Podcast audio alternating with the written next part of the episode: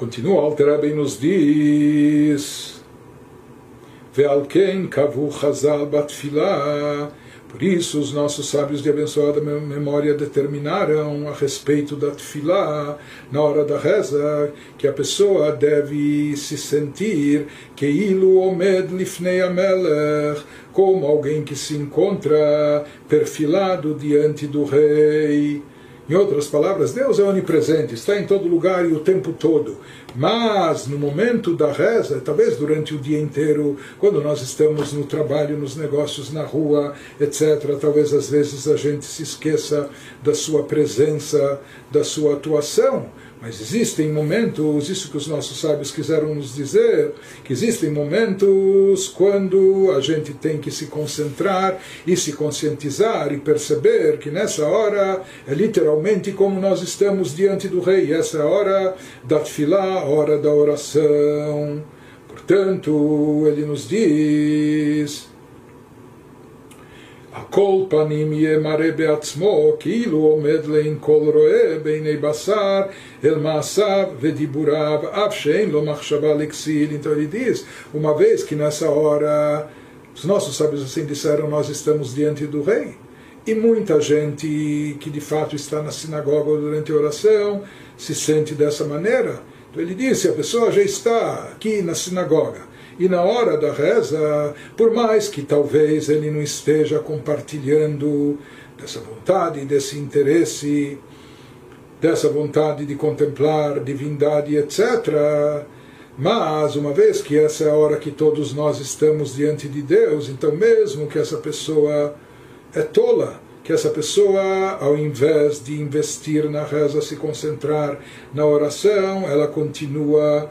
eh, tratando dos seus assuntos pessoais, materiais, etc. Ou seja, ele não está sentindo essa, essa presença divina diante de si, ele não está consciente e ele não está vivenciando essa sensação dele próprio estar diante do rei, mas pelo menos que em respeito à situação diante dos outros, pelo menos que ele não ostente essa insensibilidade dele. Então, pelo menos, ele deveria se comportar de forma tal que ele demonstrasse, pelo menos, que ele tem consciência que ele está diante do rei. E não agir de forma ostensiva, contrariando, ignorando, né? fazendo o inverso, mostrando, demonstrando desprezo, etc. Então ele nos diz, pelo menos ele deveria demonstrar como se ele estivesse perfilado de, diante do rei, pelo menos aos olhos dos outros, ou seja, não, não demonstrar desprezo e desrespeito. Ele nos diz, mesmo mesmo que o tolo não tem esse pensamento, ele não tem todo esse raciocínio, mas pelo menos que a nível prático ele seguisse um pouco do protocolo, ele zelasse, cuidasse dos seus atos, né? e não expressasse atitudes que refletem algo tão, tão contrário, tão negativo. Ele nos diz, ועל זה העניין נתקן כל התפילות למתבונן בהם היטב ele nos fala que é com referência a esse assunto, seja exatamente para fazer a pessoa perceber e se conscientizar que ela está naquele momento diante de Deus, perfilada diante do Criador. É para isso que foram instituídas todas as nossas orações, todo o texto das nossas rezas, toda a nossa eh, liturgia, ela vem despertar na pessoa essa sensação, esse sentimento, ela vem conscientizar a reza, vem conscientizar a pessoa dela estar diante de Deus, como isso fica evidente para todo aquele que reflete e medita bem sobre as palavras e os textos da oração. Prossegue, prossegue o Alter Ebe e nos diz, se esse é o intuito da, da oração, se esse é o motivo, a razão de ser da reza, mas aquela pessoa que nem sequer demonstra essa percepção, que aqui na sinagoga e no momento da reza nós estamos diante de Deus, nós estamos perfilados diante do Rei. Então, alguém que, que não age ou não demonstra isso, ele acaba se comprometendo, ele acaba, ele acaba comprometendo a sua própria existência, a sua própria vida Lá, Amru Bezoar Kadosh, sobre ele, sobre uma pessoa que age dessa maneira, foi dito no sagrado Zoar. דהנהיג קלנה בתיקון העילה ואחזי פירודה ולית לחולקה באלקה ישראל, רחמנא ליצלן. O Zohar despreza alguém que está falando e conversando sobre as suas necessidades, os seus assuntos comerciais e financeiros durante a reza. Ele fala que alguém que age assim está demonstrando desprezo para a ordem suprema, para com a divindade, e ele demonstra e ostenta que está separado da santidade, como a gente falou, que ele se torna até um veículo para as forças negativas e que ele não tem nenhuma parte, que nenhuma porção, ele não tem parte no Deus de Israel, Deus nos livre. Então Zohar utiliza expressões e palavras gravíssimas para descrever essa situação, quem está agindo dessa forma.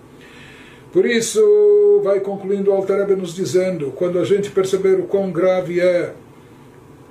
não aproveitar esse momento da reza, não fazer o que deve ser feito, que é se concentrar na oração, se dirigir a Deus, elevar os nossos pensamentos, elevar a nossa nosso espírito, nossa alma nesse momento. E pelo contrário, se a pessoa fizer o inverso e ficar entretida e ocupada com seus negócios, com seus interesses, então isso é algo extremamente negativo. Em função de tudo isso, vai concluindo o Alter nos diz, Alken kavidna, portanto eu vim aqui estou fazendo, estou essa carta, isso que estou chamando a atenção, estou fazendo isso como um emissário dos nossos sábios, ou seja, procurando implementar tudo aquilo que os nossos sábios de abençoada memória nos disseram, nos orientaram, nos ensinaram e tomar cuidado com aquilo tudo que eles nos preveniram. Portanto, o Alter vai aqui para para atitudes práticas, ele vem e diz para coibir totalmente esse tipo de conversa, esse tipo de atuação durante a reza nas sinagogas. Ele vem, ele estabelece um decreto, um decreto que se aplica de forma igual para todas as pessoas, isso recai sobre todo mundo. Sheló, ou seja, ele está se dirigindo aqui a todas as congregações, comunidades racídicas. Sheló, la sua para não conversar, para não fazer nenhum tipo de conversa vã e fútil, nenhuma conversa fiada durante a reza, Shliach desde o momento que o Shliach Tzibur, o Hazan, o condutor da reza,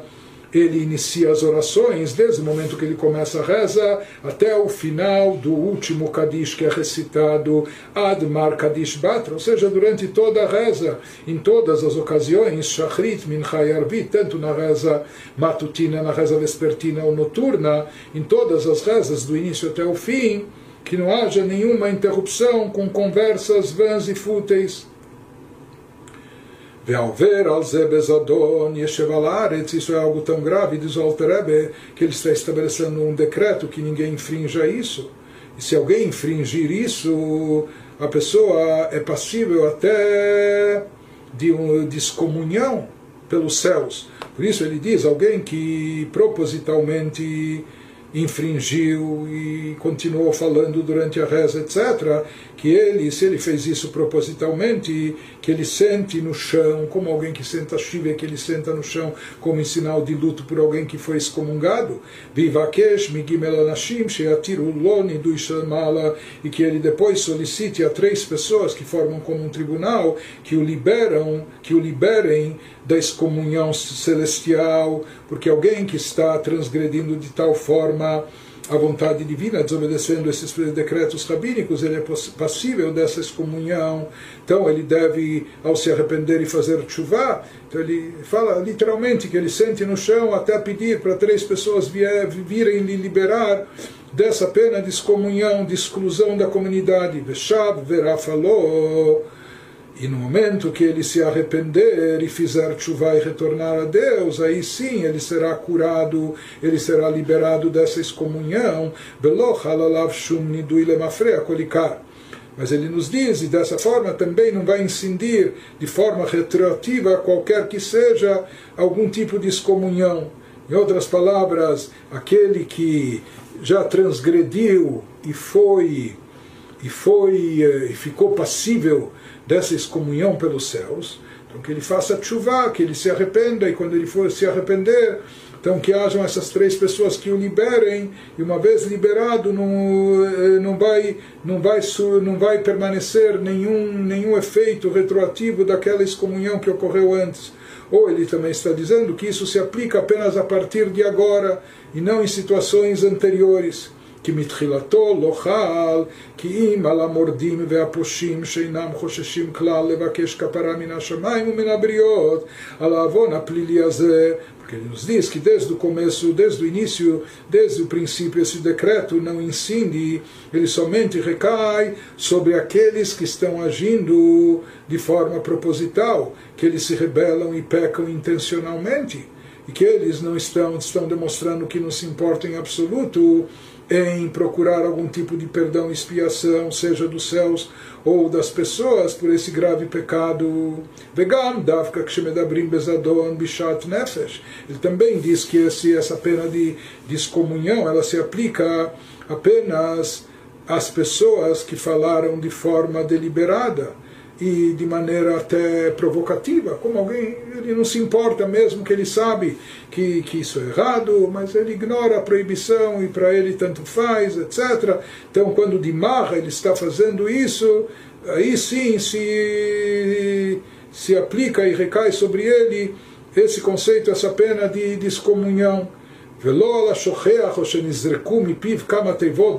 Belo. Mas ele diz, isso não se aplica, por exemplo, a alguém que eh, por um lapso ele se esqueceu, ou alguém que pronunciou algumas palavras, fez algum comentário, mas sem querer, inadvertidamente. Então esse, em absoluto, ele, ele não é passível de excomunhão e, portanto, não, não, não necessita, não requer também uma liberação. Sheino tzarich apenas aqueles que agiram de forma intencional, de forma proposital e etc., esses sim têm que fazer uma chuva e buscar essa um, devem fazer um arrependimento, um retorno a Deus e buscarem essa liberação, essa reintegração à comunidade. O Bochen Libot Uchlayot Elokim Tzadik finaliza o Alter Rebbe com um versículo no Teilim, nos Salmos número 7, que Deus que é justo ele sabe examinar, ele sabe o que há no coração, nos rins, nas entranhas de cada um. Ou seja, Deus sabe se a pessoa falou sem querer ou soltou umas palavras, mas não foi por mal, ou se intencionalmente a pessoa de fato uh, falou ignorando esse decreto, essas proibições. De qualquer maneira, ele diz Deus ele sabe observar o que, qual a intenção de cada um e completa e termina o Alter Rebbe com bênçãos. Reitiva Hashem Latovim. Que Deus ele seja benevolente. Que Deus faça o bem para todos aqueles que são bons. Ou seja, aqueles, aqueles que se absterem de conversar durante a reza, aqueles que atenderem o pedido que ele fez, a recomendação de, de serem extremamente escrupulosos nisso, tomando cuidado de evitar conversas vãs, etc., durante a oração. Então, Eitiva Hashem Latovim, que Deus haja de forma boa, fazendo bem para aqueles que são bons Belisharim belibotam, diz o versículo, e para aqueles que são retos e íntegros em seus corações. Ou seja, aqueles que no coração a intenção deles é boa e às vezes inadvertidamente eles eh, soltam algumas palavras, como ele falou, isso também não é, não é algo terrível, né? Então que Deus, uh, que Deus também faça e proporcione o bem para eles.